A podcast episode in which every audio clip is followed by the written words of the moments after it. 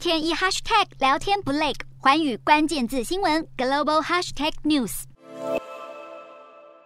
来到印度市场，有各式蔬果能够选购，但现在也得掏出更多钱。亚洲第三大经济体印度，在俄罗斯攻打乌克兰后，也难逃通膨打击。印度央行四号闪电宣布升息，基准利率调高四十个基点至来到百分之四点四，而且即刻生效。这也是印度央行自二零一八年八月以来首度升息。教室内坐满学生，但原本就读私立学校的学生，现在出现公立学校转学潮。担任金融顾问的瓦卡，原本让孩子就读，号称教教学品质较好的私校，但疫情让他的收入大减五分之一。私校今年却要涨学费，涨幅百分之十，在负担不起的情况下，瓦卡只好把孩子转学到公立学校。过去二十年来，越来越多印度家庭偏好把孩子送到私校，认为这能让孩子赢在起跑点。而对人数快速增长的印度中产阶级而言，私校是以英语教学，相当具有吸引力，但疫情加上通膨让家长吃不消。根据统计，在二零二一年时，印度就有高达四百万名学生从私校转学到公立学校。但印度的私立学校也有话要说，在全球都饱受通膨之苦的情况下，不管是学生家长还是学校，都有各自的难处。